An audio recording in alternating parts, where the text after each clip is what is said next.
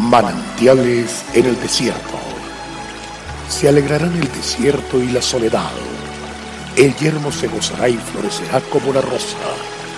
Bienvenido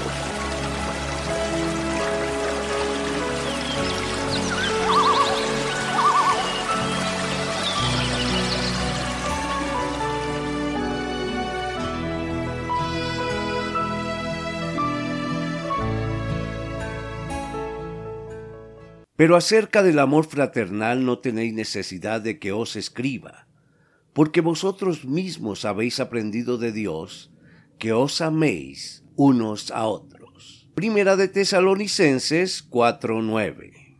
Pablo consideraba que los cristianos de Tesalónica ya habían aprendido el amor fraternal y lo disfrutaban pues su encuentro con el mensaje de Jesucristo había transformado tanto sus vidas que llegaron a ser imitadores suyos y del Señor. Habían dejado sus ídolos para convertirse al Dios vivo y verdadero y para servirle.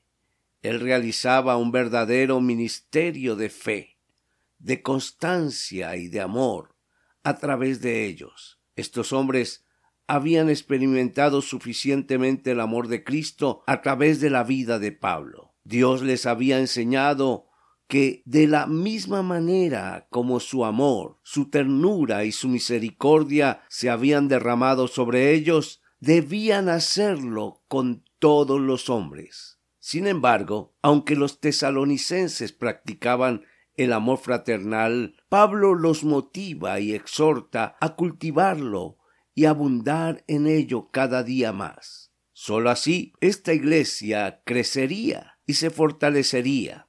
Otros serían ganados para Cristo y la ciudad sería bendecida y prosperada.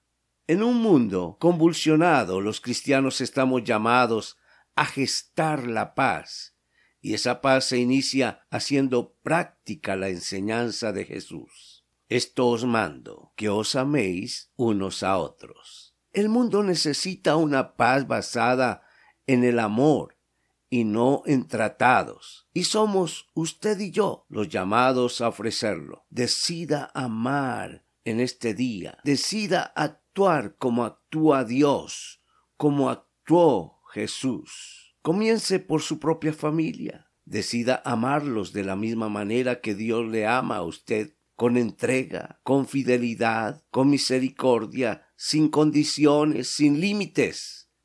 Ese amor perfumará su hogar, lo impregnará de gozo, le proporcionará estabilidad y firmeza, lo mantendrá ileso ante las adversidades y se propagará hasta su barrio y su ciudad, generando vida y paz. Señor, qué maravilloso ha sido para mí encontrarme con tu sobrenatural amor. Por eso te pido que me permitas amar de la misma manera a todos los que están a mi alrededor. Qué bueno es experimentar el gozo, la paz y el amor del Señor.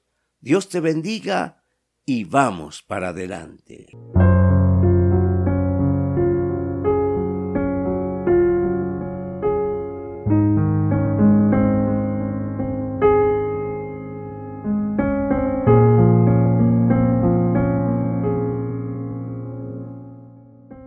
El Señor es la fortaleza de nuestras vidas. Es de mucho gozo llegar a su hogar llevando nuevas fuerzas. Visite nuestra página en la internet cfeprimavera.org.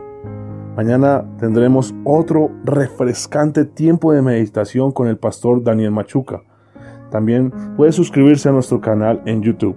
Recuerde, Dios es fiel. Hasta pronto.